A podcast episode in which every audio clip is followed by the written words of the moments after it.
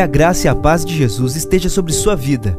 Você ouvirá a partir de agora uma mensagem ministrada no Templo Central da AD Londrina. Que o Senhor fale fortemente ao seu coração e te abençoe de uma forma muito especial. Na carta de Pedro, na primeira carta de Pedro, no capítulo 2, os versículos 9 e 10.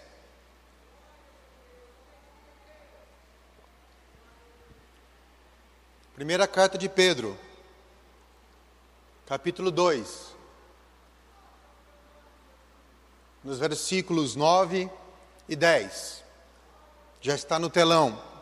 Diz assim a palavra do Senhor: Mas vós sois a geração eleita, o sacerdócio real, a nação santa, o povo adquirido, para que anuncieis as virtudes de quem? Daquele que vos chamou das trevas para a sua preciosa luz. Vós, que em outro tempo não erais povo, mas agora sois povo de Deus, que não tinhais alcançado misericórdia, mas agora alcançaste misericórdia.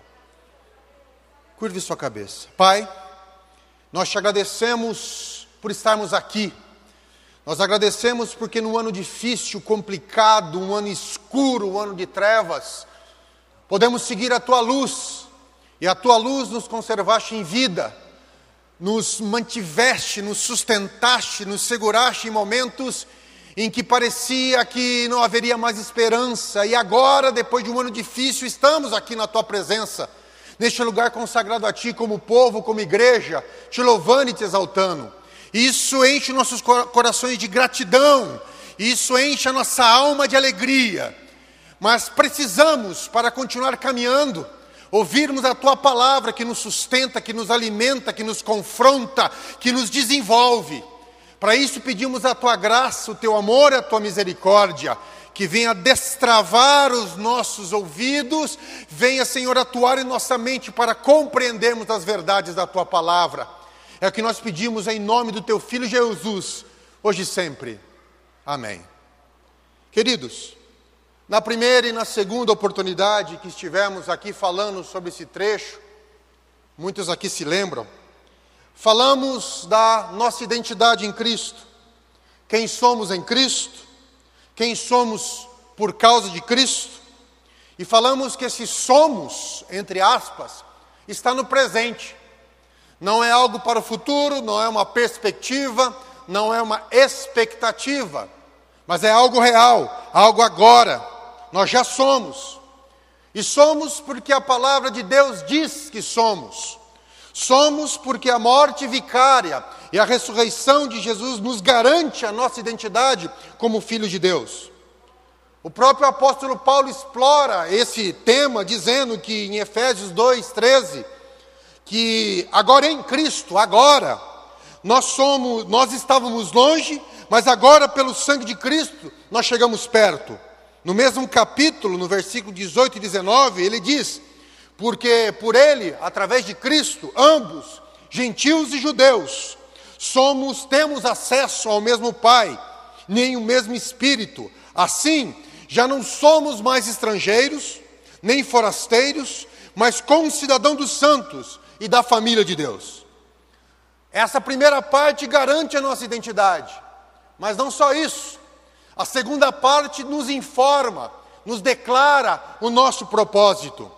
Nós somos povo de Deus, somos sacerdócio santo, somos nação eleita, somos povo adquirido, mas também somos arautos, somos embaixadores, cuja nossa missão nessa terra é anunciar as virtudes, anunciar os grandes feitos, anunciar as obras maravilhosas, anunciar as maravilhas, anunciar o caráter, anunciar o amor, a misericórdia, o perdão, a graça, mas também anunciar a justiça e o juízo.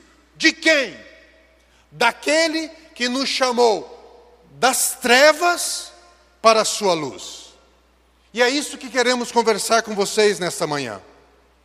A dualidade de trevas e luz está presente em todas as Escrituras. desde o Gênesis até o Apocalipse. Ela é utilizada por Deus na criação, ela é utilizada pelos profetas, ela é utilizada na Torá, ela é utilizada por Jesus Cristo no seu ministério e no seu evangelho que nos foi registrado. Ela é utilizada e declarada e testemunhada pelos seus apóstolos. Paulo utiliza esse termo, Pedro, como nós lemos, utiliza esse termo, Tiago utiliza esse termo, João utiliza o seu termo no seu evangelho e nas suas epístolas. Eles utilizam esse binômio, trevas e luz, para se referir à diferença entre mal e bem. Há uma diferença, não é tudo igual. Perdição e salvação, morte e vida, condenação e salvação, mentira e verdade, pecado e perdão, juízo e graça. Esse binômio, ele é cheio de significado, ele é rico, ele é utilizado para declarar a nossa condição antes de Cristo, onde nós estávamos, como nós andávamos, o que era o nosso destino e agora, através de Cristo, o que, como nós devemos andar, como nós devemos proceder. Nas Escrituras, nós encontramos de forma clara e inequívoca que Deus é luz e que Deus é a fonte de toda luz.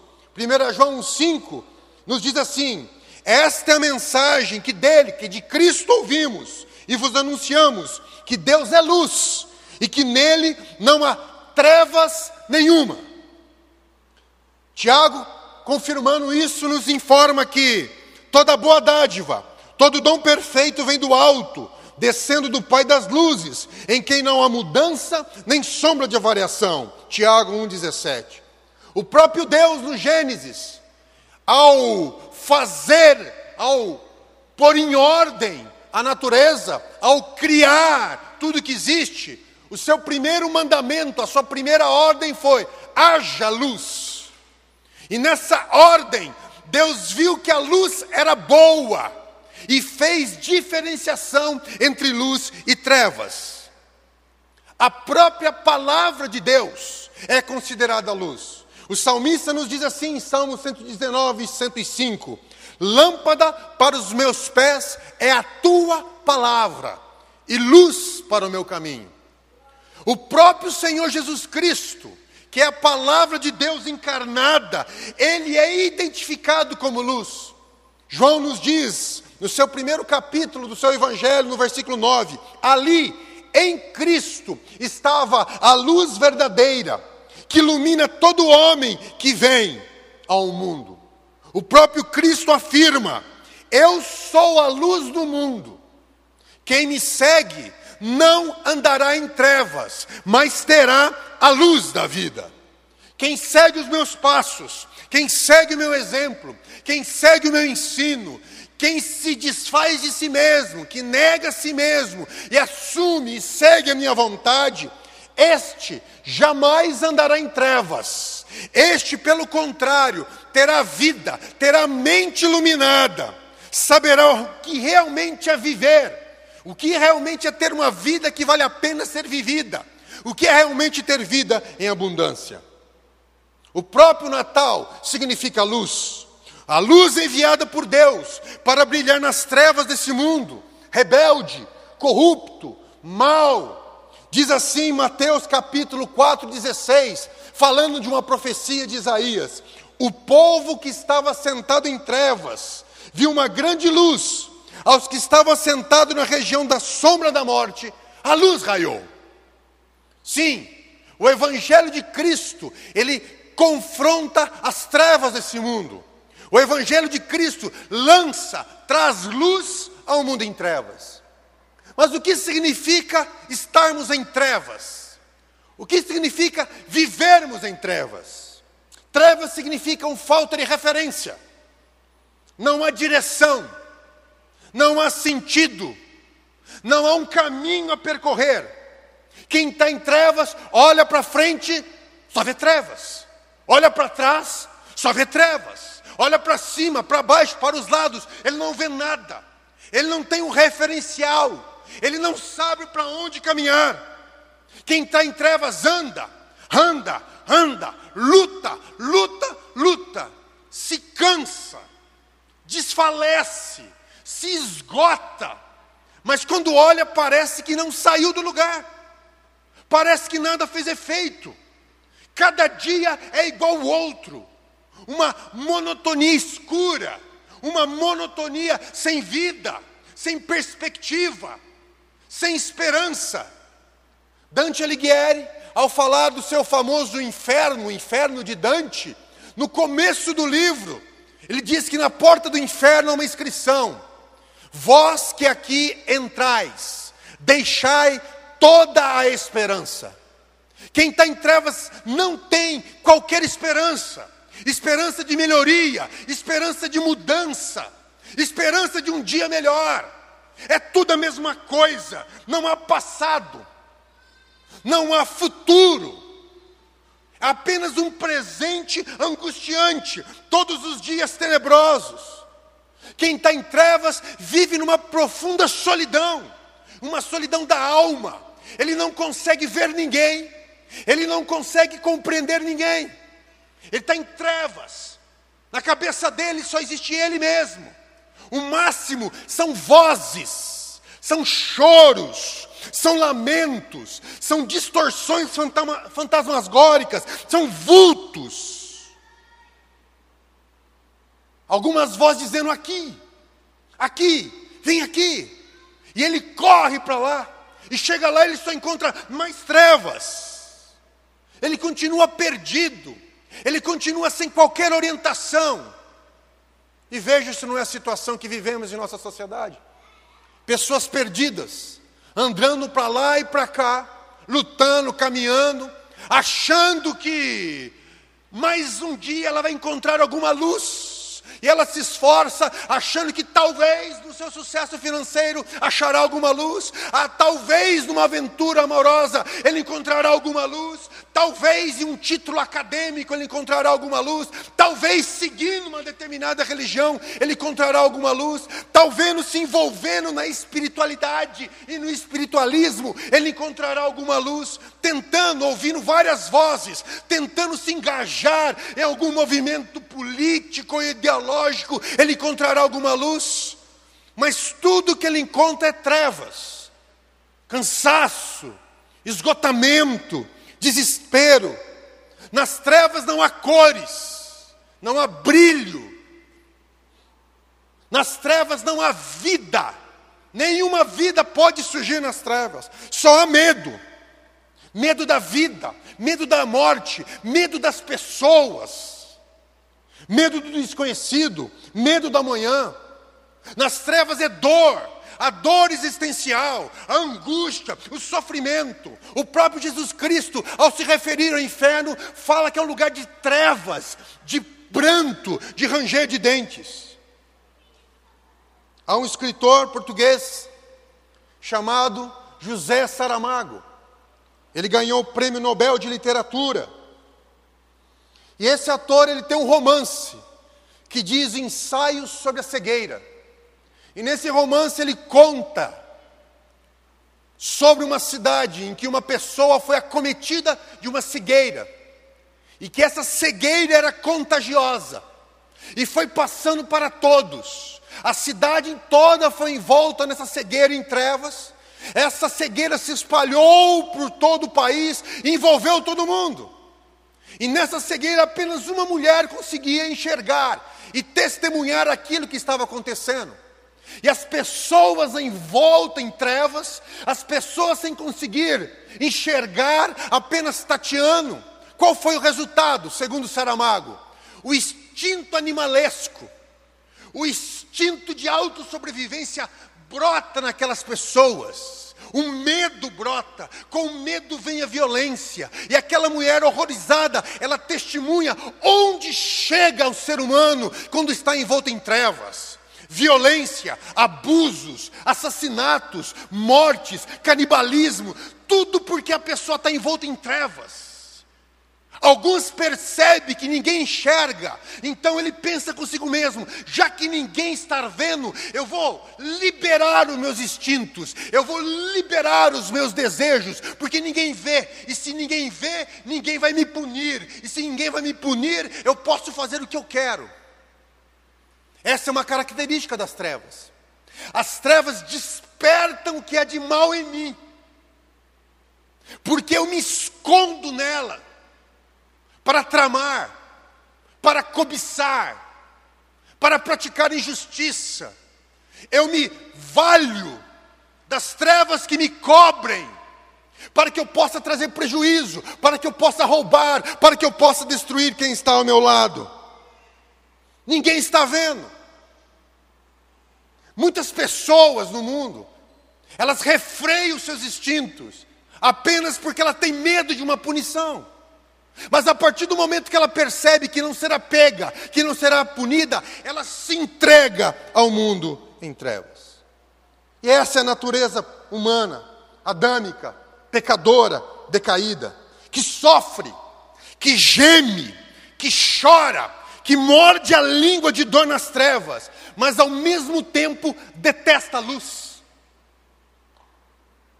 Tem um ódio pela luz.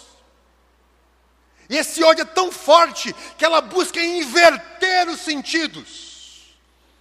Isaías capítulo 5, 20, nos diz assim: Ai dos que ao mal chamam bem, ao bem mal, que fazem das trevas luz e da luz trevas. No versículo 24 ele diz: Como a língua de fogo consome a palha, e o restolho se desfaz pela chama, Assim será a sua raiz como podridão, a sua flor se esvaecerá como pó. É essa situação que vivemos. Um mundo esmagado pelas trevas, preso, mas ao mesmo tempo pessoas que passam a amar as trevas. Evangelho de João, no capítulo 3, 17 a 20, ele deixa bem claro isso. Porque Deus enviou seu Filho ao mundo, não para que condenasse o mundo, mas para que o mundo fosse salvo por ele. Quem crê nele não é condenado, mas quem não crê já está condenado, porquanto não crê no unigênito Filho de Deus. E ele continua dizendo: e a condenação é esta, que a luz veio ao mundo, mas os homens amaram mais as trevas do que a luz, porque as suas obras eram más. Quantos de nós compactuam com as trevas? Quantos de nós ainda tem um gostinho especial pelas trevas?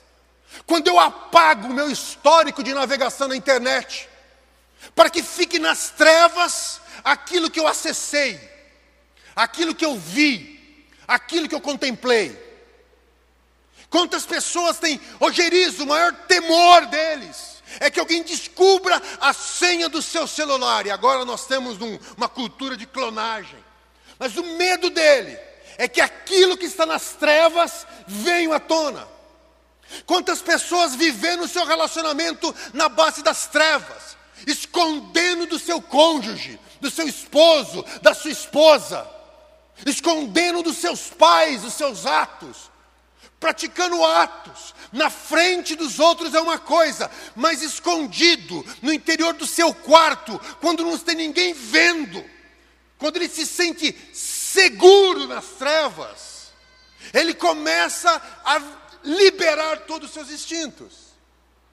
E às vezes, vivemos assim, compactuando com as trevas, tentando nos satisfazer nas trevas, porque a luz nos expõe. A luz revela quem somos. A luz revela nossa sujeira, para que procuremos o sangue de Cristo para sermos purificados. Mas quando amamos as trevas, não há como ver a nossa sujeira. Como amamos as trevas, nós ficamos imersos na escuridão. E cada vez mais vamos perdendo a vida, o brilho, porque a vida não tem como se desenvolver nas trevas.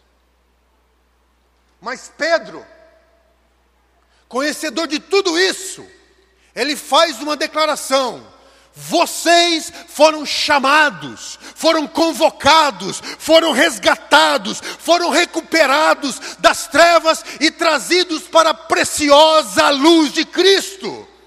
Você não está mais em trevas, você não precisa viver mais em trevas, você pode abrir o coração, deixar a luz de Cristo te iluminar. Ela traz vida, ela traz purificação, ela traz graça, ela traz misericórdia.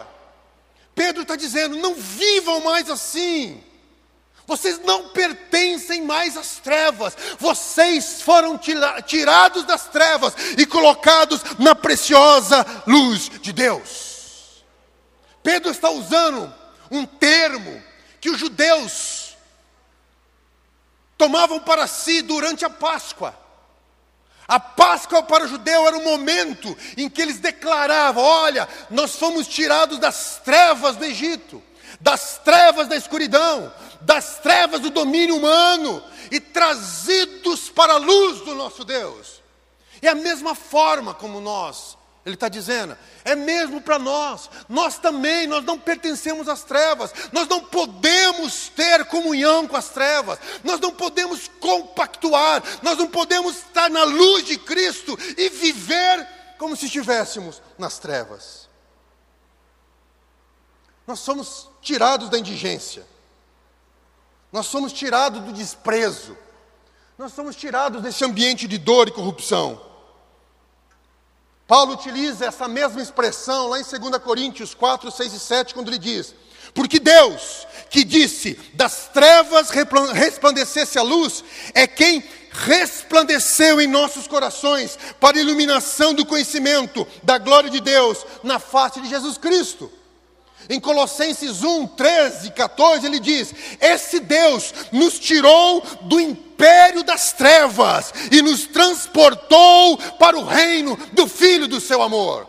Nós somos tirados de lá, nós somos arrancados de lá, não há mais nenhuma relação entre nós e as trevas. Agora vivemos na luz, agora viemos para a luz, e na luz temos um caminho. E na luz temos uma direção. E na luz tem um sentido, há um alvo, há uma meta, há um amanhã, há uma esperança, há um destino para nós. Na luz eu posso olhar para trás e ver o meu passado, contemplar o meu passado, se entristecer com o meu passado, mas se alegrar com o meu presente, porque eu fui tirado das trevas e trazido para a luz. Há uma história, na luz a vida, na luz a beleza, na luz a cores, na luz a distinção. Quem está na luz distingue o bem e o mal. Quem está na luz pode distinguir o belo e o feio, o caminho e o abismo, o certo e o errado. Se errarmos, porque estamos na luz, reconhecemos o nosso erro. Só quem está na luz reconhece, como Paulo diz: miserável homem que sou. Mas ao mesmo tempo, quem está na luz diz: graças a Deus por Jesus Cristo, nosso Senhor, porque nenhuma condenação há para os que estão em Cristo Jesus. Só quem está na luz pode isso. Quando estamos na luz, não somos atraídos por vozes, não caímos no canto da sereia, na ilusão, no engano de homens que tentam se passar por luz. E a Bíblia fala que o próprio diabo se transfigura numa luz falsa, tentando nos atrair. Mas nós fomos atraídos para a luz verdadeira, que ilumina. Então nós olhamos e vemos, isso é engano, isso não compactua com o Evangelho, isso não é do reino de Deus, e nós rejeitamos. E por rejeitarmos as trevas, somos odiados por quem está nas trevas. Mas qual a nossa postura? Saber que eles estão em trevas. Eles estão em trevas. Não é uma questão belicosa. Não é uma questão de disputa. Mas é uma questão de reconhecimento. E cabe a nós que estamos na luz, levarmos essa luz para quem está em trevas. E não nos adaptarmos às trevas.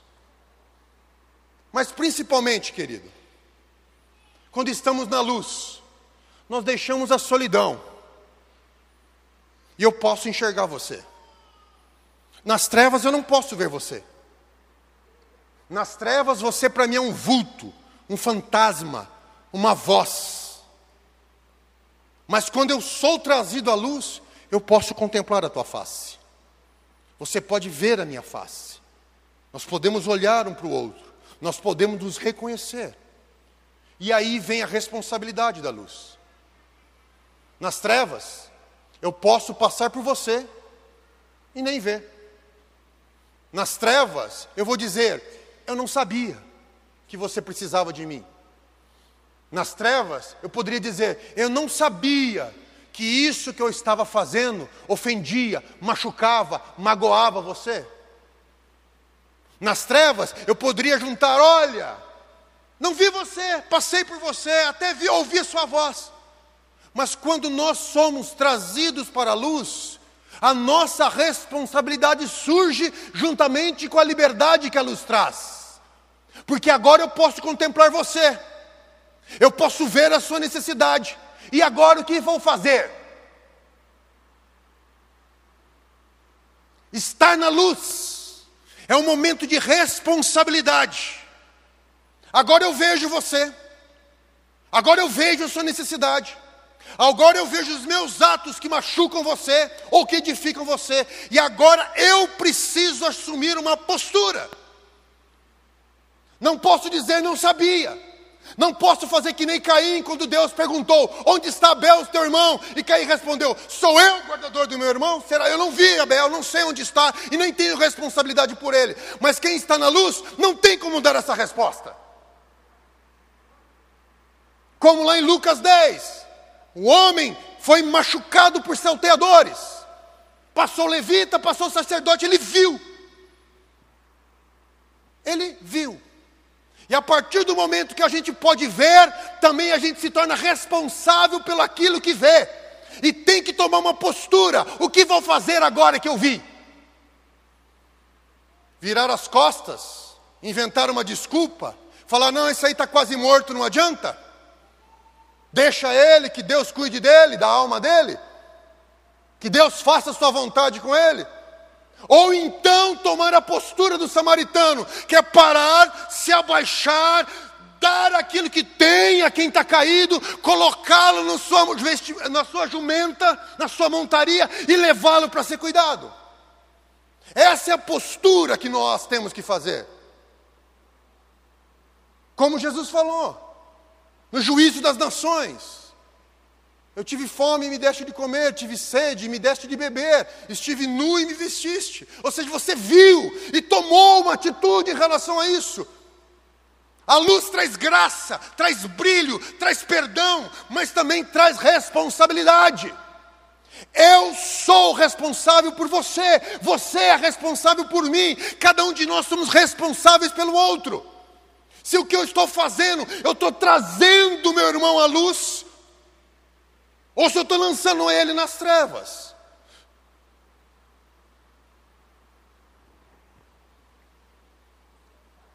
Não posso usar a ignorância como desculpa. Não posso mais me esconder nas, quando estou na luz. Não posso mais me omitir. Não posso mais apresentar desculpa. E talvez seja por isso que muitos ainda preferem estar nas trevas. Para dizer não vi, não sei, não me avisaram. Mas Pedro está nos dizendo: vocês não estão nas trevas, vocês estão na luz. E agora caminhem nessa luz, agora vivam nessa luz. Agora assumam a liberdade que tem, que advém dessa luz, a identidade que advém dessa luz. Mas assumam também como povo santo, como geração eleita, como sacerdócio real, assumam a responsabilidade de estar na luz. Vocês conhecem a verdade, vocês conhecem o caminho, vocês sabem aonde vocês vão chegar. E isso nos traz essa responsabilidade. Diferente das trevas, a luz produz vida. A vida é dependente da luz. Sem luz, não há vida. Os teólogos, estudiosos bíblicos, nos dizem que há dois livros que Deus nos deixou: O primeiro livro é a sua palavra, a Bíblia, as Escrituras, a palavra inspirada por Deus. Mas há um outro livro que nos revela Deus, o livro da natureza, da criação, que nos mostra a glória e o poder de Deus. E quando nós olhamos a luz como um fenômeno natural criado por Deus, nós descobrimos algo interessante. Um dos motivos pelo qual o binômio luz e trevas é tão utilizado nas Escrituras.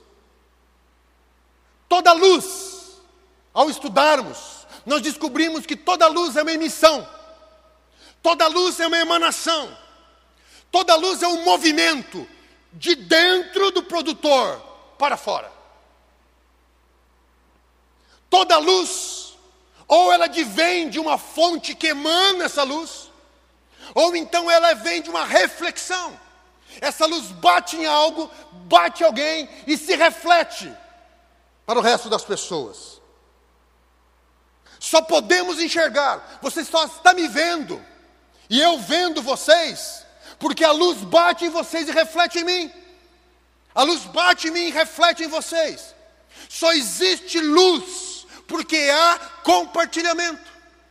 Só existe luz porque existe uma doação, um, compartilhamento, uma entrega, uma comunicação. Enquanto as trevas é um movimento para dentro de si que engole tudo, a luz é um movimento para fora de si, um movimento centrípeto ou centrífugo, que vai para fora, que foge, que sai de mim, ou que bate em mim e reflete. E é interessante como vemos esse movimento dentro da Bíblia. Nós vemos esse movimento desde o Éden. O Éden nos apresenta um movimento para dentro de si, em que o primeiro casal, ele ouve uma voz, ele se convence daquilo, nele desperta cobiça. Ele olha, Eva olha o fruto, cobiça o fruto, faz planos para aquele fruto. Ela pega aquele fruto, não dá graça nenhuma, ingere aquele fruto para si, e o que sobra, ela entrega ao seu marido. Agora, quando olhamos para as Escrituras, quando vemos o movimento do segundo Adão, de Cristo, que representa o reino de Deus, Mateus 26, 26, ele, ele dizia assim: ó, Jesus tomou o pão, deu graças, repartiu aos seus discípulos e entregou para cada um de nós.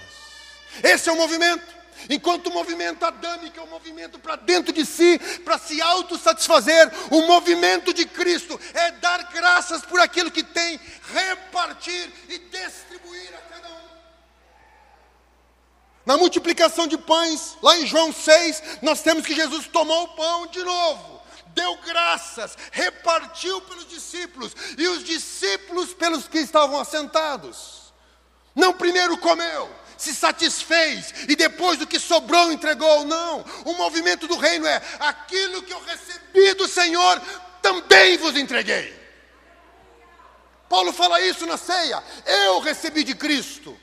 Eu estou repartindo com vocês. Na noite que o Senhor Jesus foi traído, tomou o pão, tomou o cálice, deu graças, repartiu e disse: Esse é meu corpo. Nós temos a nossa imagem que a ceia é apenas o tomar e comer, em memória de mim. Mas o em memória de mim é mais profundo. O em memória de mim é tomar o pão, repartir, entregar a cada um e comer e beber em memória de Cristo. Há um ensino aqui, há um movimento para fora daqui, há um movimento para fora de mim. E esse era o problema da igreja de Corinto. Dizia que estava luz, mas o seu movimento era para dentro de si, um movimento de trevas. Eles se ajuntavam e cada um comia, comia, se satisfazia e não se importava com aquele que estava passando fome. E Paulo fala: se vocês se reúnem assim, é mais mal do que bem, porque vocês estão gerando trevas, vocês estão movimento para dentro de si, como as trevas fazem, mas é aquele que está na luz, ele brilha, sai dele, é uma fonte que jorra para a vida eterna.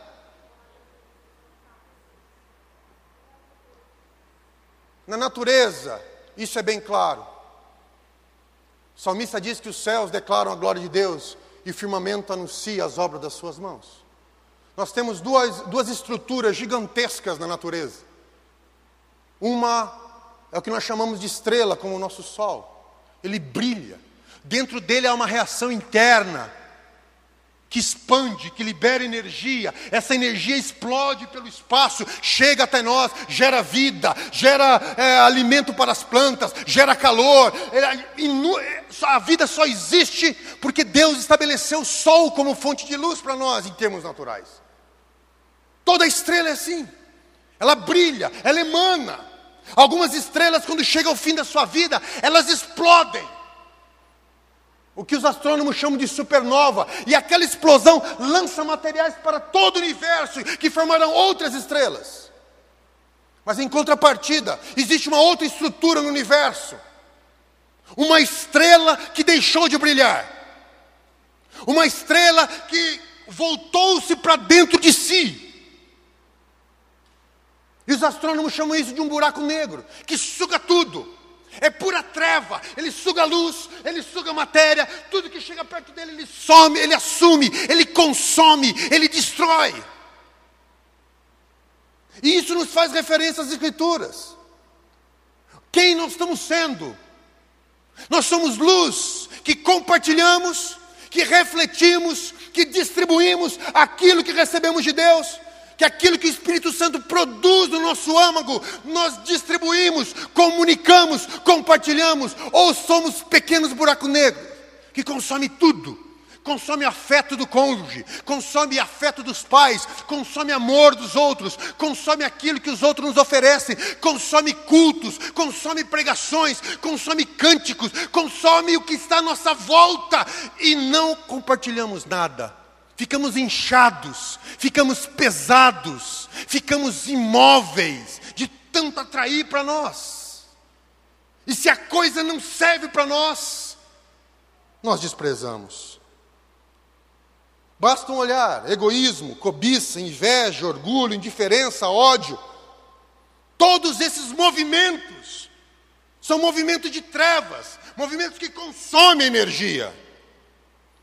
Mas não é isso que Pedro está dizendo. Pedro está dizendo: vocês saíram dessa vida de trevas, vocês saíram desse ambiente de só consumir, de só absorver, de nada compartilhar. Mateus 5,14: Vós sois a luz do mundo, não se pode esconder uma cidade edificada sobre um monte, nem se acende uma candeia e se coloca debaixo do alqueire, mas do velador, que dá luz a todos que estão na casa. Assim resplandeça a vossa luz entre os homens, para que vejam as suas boas obras e glorifiquem a Deus que está nos céus. O que é resplandecer? É compartilhar, é entregar é distribuir, é repartir aquilo que nós recebemos. A luz se manifesta na comunhão. 1 João 1, 5, 7, como nós já lemos. Se afirmamos que temos comunhão com Ele, mas vivemos nas trevas, mentimos e não praticamos a verdade. Mas se vivemos na luz, como Deus na luz está, temos comunhão uns com os outros. Temos coinonia Seja no latim, no português, no grego, significa a mesma coisa. Comunhão não é só estar de bem com você. Comunhão não é apenas eu não ter nada contra você. Comunhão significa compartilhar aquilo que recebemos. Comunhão é se importar. Comunhão é considerar o outro como prioridade em relação a si mesmo. Que fareis, meus irmãos, quando vos reunirdes? Paulo instrui a igreja de Corinto. Cada um de vós tem salmo, cada um de vós tem doutrina, tem revelação, tem língua, tem interpretação. Cada um tem aquilo que recebeu para distribuir, para contribuir, para comunicar e que tudo seja feito para edificação. Isaías, na sua profecia, e vou encerrar agora, 61:3, falando do Messias, mas também, mas também falando da igreja, que é o corpo de Cristo. Diz assim uma convocação: Levanta-te, resplandece, porque vem a tua luz, e a glória do Senhor vai nascendo sobre ti. Porque eis que as trevas cobriram a terra, a escuridão os povos, mas sobre ti a luz do Senhor virá surgindo, a sua glória se verá sobre ti, e os gentios caminharão à tua luz, e os reis ao esplendor daquele que nasceu. Fala de Cristo, mas fala de nós. Nós somos a igreja de Cristo, nós somos o corpo de Cristo. É a nós que Deus nos deu a honra de resplandecermos como luz nas trevas. E quanto mais trevas o mundo tiver, mais necessária é a presença da luz. É nós. Esse Natal, talvez você tenha expectativa de receber algum presente de alguém. E talvez você ainda acredite em Papai Noel. Mas o Natal não é um movimento de receber presentes. Se o Natal é de luz, é um movimento de compartilharmos aquilo que Deus recebeu. Não apenas no Natal, que parece que o senso de afetividade aumenta nas pessoas. Graças a Deus por isso, pelo menos uma vez. Talvez isso lá fora para quem está em trevas, mas quem está na luz é ser luz todo dia, todo momento, todo instante, a cada ao levantar, ao deitar, ao trabalhar, ao louvar, ao cantar, ao orar, ao estudar, ao pregar. Qualquer momento somos luz, em qualquer momento somos chamados a compartilhar e só compartilha aquele que perdeu o medo de perder. Só compartilha aquele que sabe que aquilo que recebeu não é dele, mas foi dado para repartir, para comunicar. Um abraço, uma oração, um apoio, uma ajuda financeira.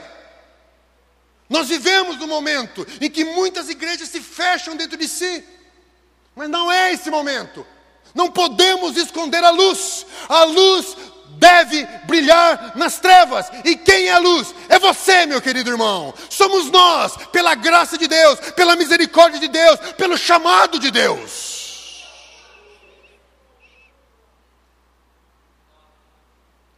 E falo com você essa noite, essa manhã, que está, talvez está me ouvindo e diz: Eu estou envolto em trevas. Me deixei levar pelas trevas. Não tenho mais esperança porque as trevas dominaram a minha mente, a minha alma. Mas eu tenho uma palavra para você nessa manhã para concluir. Salmos 139, 12. Nem ainda as trevas me encobrem de ti, mas a noite resplandece como o dia, as trevas e a luz são para ti a mesma coisa. Esse Deus está querendo chamar você das trevas que você vive, dessas trevas existenciais, em que você não sente mais a vida, não sente mais a cor, só sente medo.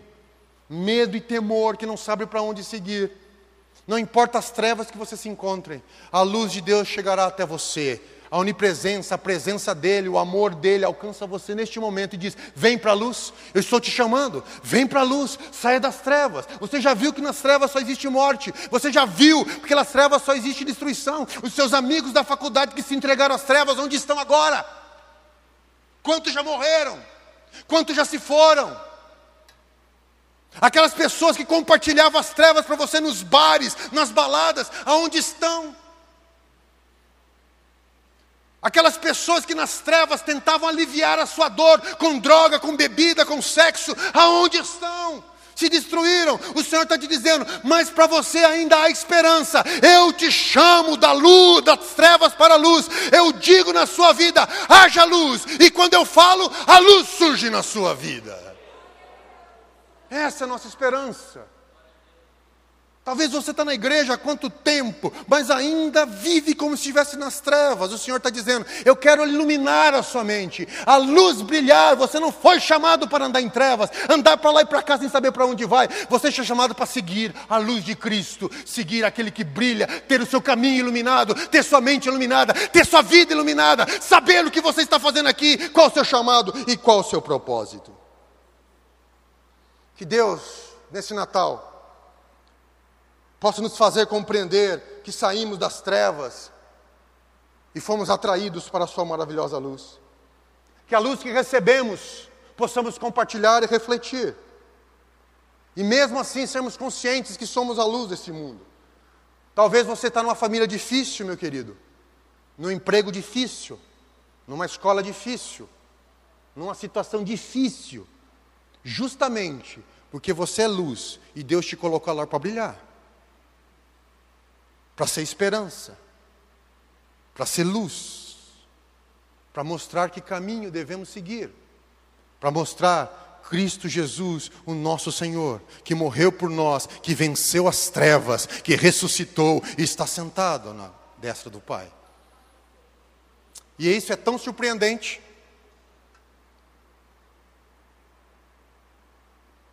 Que Apocalipse 21, 23, 24, se você puder colocar nesse texto, por gentileza, nos diz qual é o nosso destino, qual é o nosso futuro. Diz para onde nós vamos morar.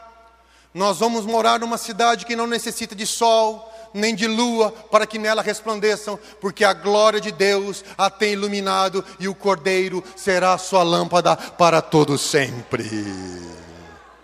Agora temos apenas o esboço, apenas temos a natureza, que é uma fraca analogia, uma sombra daquilo que para nós está destinado. Quando você olhar para um sol, para um dia ensolarado como hoje, olhe e se lembre que você vai vou morar numa cidade que não precisa mais de sol, porque a glória de Deus vai lhe iluminar para toda a eternidade. Nunca mais haverá trevas, nunca mais haverá dor, nunca mais haverá sofrimento. Por quê? Porque fomos chamados das trevas para a sua eterna luz. Fiquemos em pé em nome de Jesus, meus queridos.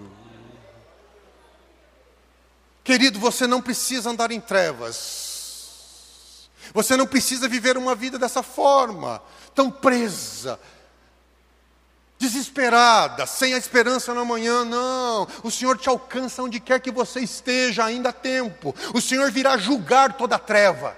E todo que estiver em treva também será julgado. Mas não é hoje o dia. Hoje é dia de luz. Hoje é dia de salvação. Hoje é dia de iluminação da mente, do Senhor te dar uma nova história, trazer para você, para um mundo que vale a pena. As cores não estão lá fora, as cores estão dentro do reino de Deus. A beleza está dentro do reino de Deus. A verdade está dentro do reino de Deus. Porque essa verdade é iluminada pela luz de Cristo, que é a fonte de toda a luz. Eu estourei muito o meu tempo, mas eu quero orar por você essa manhã. Você que ouviu essa mensagem e se sente amargurado pelas trevas sente preso pelas trevas, ou que tem tomado uma postura de se esconder dentro de si mesmo, fugir de todo e de todos, com medo de perder, com medo de não ter pela manhã, o Senhor diz: Eu sou sua fonte de luz, não vai te faltar nada. Essa foi uma mensagem ministrada no Templo Central da AD Londrina. Acesse nossas redes sociais no Facebook, Instagram e YouTube e fique por dentro de tudo o que está acontecendo.